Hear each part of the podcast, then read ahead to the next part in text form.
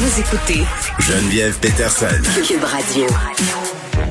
On est avec Léa Sreliski. Salut Léa. Salut. Excuse-moi, c'était bien drôle en régie euh, pendant la pause.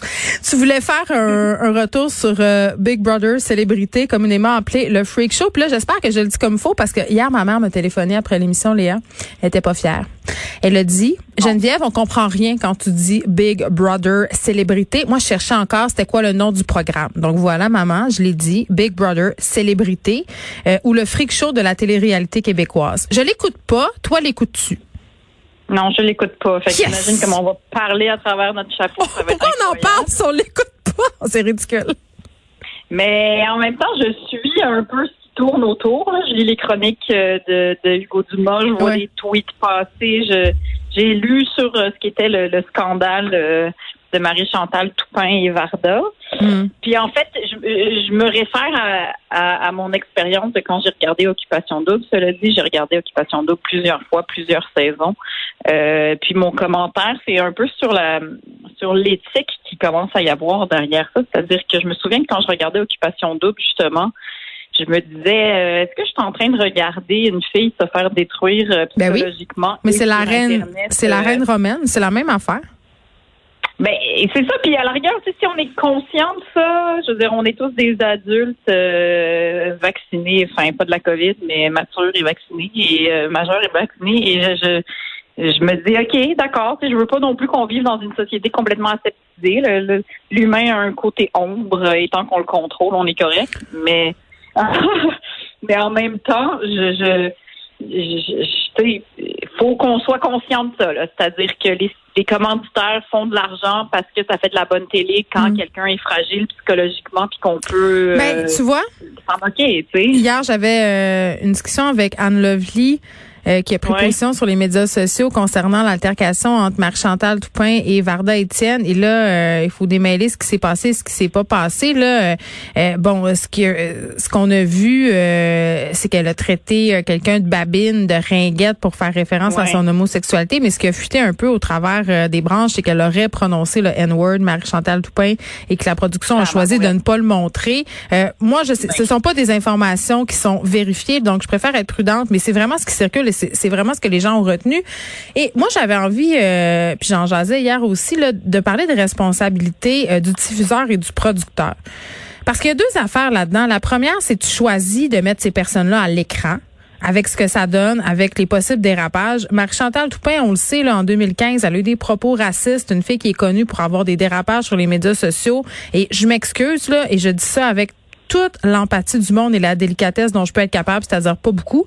Euh, c'est une fille qui a, qui a l'air d'avoir des problèmes de santé mentale et, et je trouve ça terrible de l'avoir placée dans cette position-là. Euh, et là, elle a mal agi et c'est épouvantable et c'est grave ce qu'elle a fait. Euh, mais je pense qu'on aurait pu mieux s'occuper d'elle, peut-être, et mieux s'occuper aussi de Varda euh, dans cette histoire-là. Je trouve qu'on livre des personnes en pâture. Puis j'aime pas Ben, ça.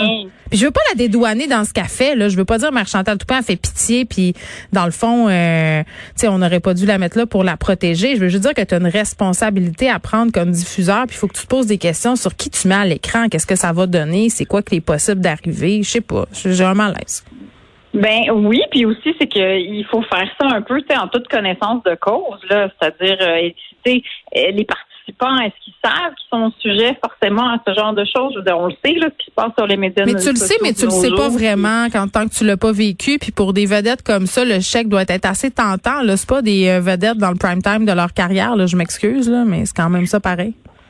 Ben non, mais je sais, ben de toute façon, un chèque c'est toujours attirant pour tout le monde, même quand tu es dans le prime time. de- Ah, mais moi, tu me donnes carrière. 7000 pièces par semaine, puis j'y pense. Mais il me semble que j'aurais été sage là, moi. tu J'aurais eu très peur, très peur. Non, mais c'est parce que c'est ça le dilemme, c'est que, euh, tu sais, même si tu veux te tenir sage, c'est que c'est là que ça fait pas de la bonne télé, et C'est puis ça. c'est là qu'on rentre dans la question de, alors, ce qu'ils veulent quelque part, c'est que le monde dérape, parce que c'est ça qui fait la bonne télé, sauf que cela dit. C'est pour ça qu'ils donnent de tu l'alcool aussi en des passant. limites, là. Hum. Ben oui, c'est pour, pour ça que c'est souvent les commanditaires, c'est de l'alcool, tu sais.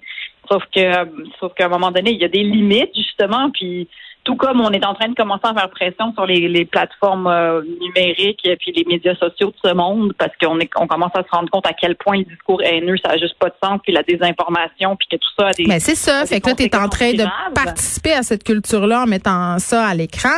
Euh, puis il y a aussi la façon dont les participants sont dépeints. Là, là il y a beaucoup de voix qui se sont élevées pour dire que euh, là, dans la chicane Marie-Chantal Toupin-Varda, euh, finalement, c'était Varda qui était dépeinte comme la méchante par la prod. On s'entend que tu peux faire ce que tu veux quand tu es une les personnages sont castés. Tu sais, OD, euh, t'as la bitch, t'as le gars fatigant. Il y a des gens qui sont sortis de là complètement démolis. Là, je veux dire, dans OD, il y a une fille qui a dû prendre deux gardes du corps tellement elle se faisait menacer parce que tout simplement, elle a triché. Ça reste un jeu, mais là, on dirait qu'en tant que pandémie, le jeu, on trouve ça, on prend ça vraiment plus au sérieux que d'habitude. Mais même avant la pandémie, je veux dire, je me souviens, moi, de cet épisode-là, je veux dire, avec Camille, où est-ce que c'était elle était dépeinte comme la méchante, puis c'est vrai qu'elle agissait mal à l'écran, sauf que cela dit, euh, c'est ça qui est risqué, c'est parce que c'est que le montage en fait des personnages quelque part, tu sais, c'est que. Et ils les castent aussi pour ça. Ils choisissent ben, des types. Ben oui, puis on est habitué là à ce qu'il y ait une méchante puis un gentil, puis on est habitué à ces, ces codes-là de la fiction, tu sais. Sauf que là, l'affaire, c'est que man, tu prends du vrai monde là, avec des vraies histoires puis une vraie psychologie. Excusez, puis des vraies émotions.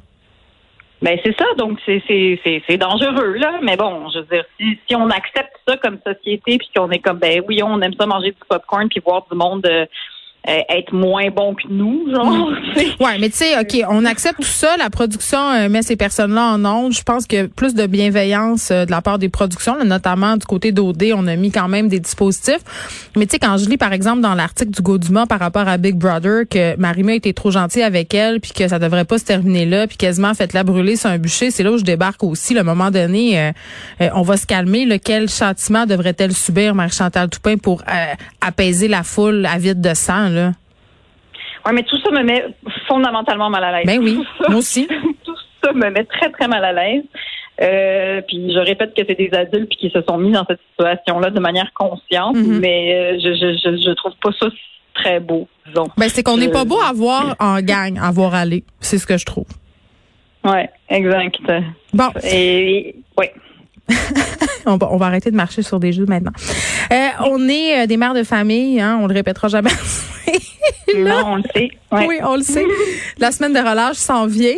Euh, puis tantôt, je jasais avec Julie Marco à LCN à quel point moi j'étais en croisade contre les attentes par rapport à la semaine de relâche. Euh, même les enfants ont des attentes là quand même assez grandes parce que bon, euh, leurs amis s'en vont en voyage, de leurs amis vont au glissade d'eau, à l'hôtel. Et moi, je suis comme écœurée de tout ça, la compétition de la semaine de relâche. Moi, dans ma tête, une semaine de relâche, c'est juste une semaine où tu fais rien, tu vas pas à l'école, tu fais ce que tu veux, tu manges des Smarties, tu vas jouer dehors avec tes amis. Bon, là, il va falloir un peu ramasser ça à cause de la pandémie, mais grosso modo, ça fait un job, là, pareil. Mais oui, mais la pandémie, ça a tué toutes les attentes. De toute façon, voyons. Mais je suis pas sûre. Là, les... Non, non, non. Eh, eh, eh, là, les parents, sur les groupes de parents, là, se disent, mais là, c'est tellement plate déjà la vie de mon enfant. Qu'est-ce que je pourrais faire pour l'émerveiller davantage? Louons 800 jours à l'hôtel Jarou et allons nous émerveiller dans la piscine intérieure. Mais non, mais franchement, sincèrement, moi, genre, la pandémie, ça a été merveilleux pour que mes enfants redécouvrent la joie d'une ruelle. Les attentes sont basses. c'est parfait. Euh, non, mais c'est parce que ça va vite. C'est un petit peu comme quand tu les amènes en camping puis qu'il n'y a rien. À un moment donné, ils se souviennent comment jouer, là. C'est parce qu'en dedans, c'est toujours en train de leur trouver des activités puis mais tu trouves-tu ce sens-là? Tu trouves-tu qu'on est dans une société où on est sans arrêt en train d'entertainer les enfants? Moi, je suis une mère, je suis pas une géo, là. Je suis pas obligée de t'organiser des activités à journée longue. Mais non seulement ça, mais c'est parce qu'on est trop impliqué. Moi, ma belle-mère, elle a été prof euh, au primaire pendant 30 ans, puis elle a été commissaire scolaire, puis c'est la femme la plus pédagogue que j'ai jamais vue de ma vie. Tu donnes son numéro de téléphone, je l'appellerai une fois de temps en temps. Sincèrement, j'ai vraiment une bonne belle-mère. Genre, je me félicite de ne pas être Cendrillon. Et, euh, et justement, j'ai écrit un papier récemment sur une, une, une patinoire de ruelle euh, que mon fils a découvert avec des amis de sa bulle classe, puis ils s'en ben patiner, puis ils jouent au hockey toute la journée. Puis euh, je, trouve ça merveilleux. Puis justement, euh, quand j'en ai parlé à, ma belle-mère, elle disait, mais tu vois, tu leur offres la possibilité d'apprendre sans toi. Puis elle dit, les parents de nos jours sont tellement rendus impliqués dans la vie de leurs enfants. Faut l'hélicoptère. Ben c'est ça, ils n'ont pas la marge, tu sais, pour faire des erreurs. Puis oui, ça fait peur parce que tu dis, mon Dieu, un enfant c'est toujours à risque. Mais sauf mais là, elle risque de quoi? Elle risque de se fouler Ben, le petit doigt en jouant au hockey? À un moment donné, il faut qu'il Mais non, mais c'est ça, mais, mais non seulement ça, mais c'est parce qu'il faut qu'ils développent leur capacité à régler leur, à régler des problèmes. Tu sais, s'il y en a un qui se fait mal, c'est sûr que les amis sont là, ils vont aller avertir un parent ou bien il y a un voisin qui va le voir. Ou, tu sais. Puis il faut aussi leur donner cette liberté-là. Fait que, bon, la relâche, ça ça m'inquiète pas dans la mesure où ben la pandémie ça fait qu'ils jouent tellement plus dehors parce que c'est le seul endroit où est-ce qu'ils peuvent voir leurs amis tu sais donc euh, ils sont dehors tout le temps tout le temps tout le temps là je veux dire je passe ma vie à sécher des mitaines là fait que Ah, moi, je considère même euh, un achat que je n'aurais jamais considéré auparavant, ce qui ferait de moi euh, une madame de Candiac totale et assumée? Un sèche-mitaine, Léa. Je le considère. quoi ça, un Ça, c'est une patente, c'est extraordinaire. Il faut que je t'en parle, OK? Et c'est pour le bien du Québec au complet. c'est une patente que tu achètes quand, idéalement, les magasins vont rouvrir pour pas l'acheter sur Amazon. Euh, tu branches ça dans le mur, il y a deux petits bâtons, tu mets les mitaines par-dessus, puis ça chauffe les mitaines au lieu de les sacrer trois cycles dans ces choses parce que est-ce qu'on va s'entendre pour se dire que l'intérieur des mitaines des enfants, ça sèche vraiment Ça au bout de sèche pas. 3h45? Fait que non, le sèche-mitaine est ta solution. Je le considère, Oui, parce je le considère. il, il passe beaucoup, beaucoup, beaucoup de temps dehors en ce moment, donc euh, je dois faire de la gestion de mitaines. Mais sur le calorifère, je te dirais que ça, ça sèche. Euh, Ah, mais t'as des calorifères à eau chaude, j'imagine. Non. Ah, même pas. Moi, j'ai euh, peur que ça brûle. Fille d'expert en ciné, j'ai des traumatismes d'enfance au feu. fait que je vais me tourner vers euh, l'espèce de bête euh, sèche-mitaine à plusieurs branches et je vais revendiquer la femme des banlieues en moi. peut. Je vais être heureuse. C'est ma, c'est ma fête dimanche. Ce sera ma dernière année dans la trentaine. Je pense que je suis pour un sèche-mitaine. Ben, je pense que oui. là. Écoute, après, euh, moi, j'ai reçu une essoreuse à salade à Noël. Je pense que la prochaine étape, c'est le sèche-mitaine. Mais je vais me le payer moi-même parce que je suis une femme indépendante qui gagne sa vie. OK. Exact. C'est sexy. C'est sexy. C'est extraordinaire. Léa Strelinsky, merci. On se retrouve mercredi prochain. À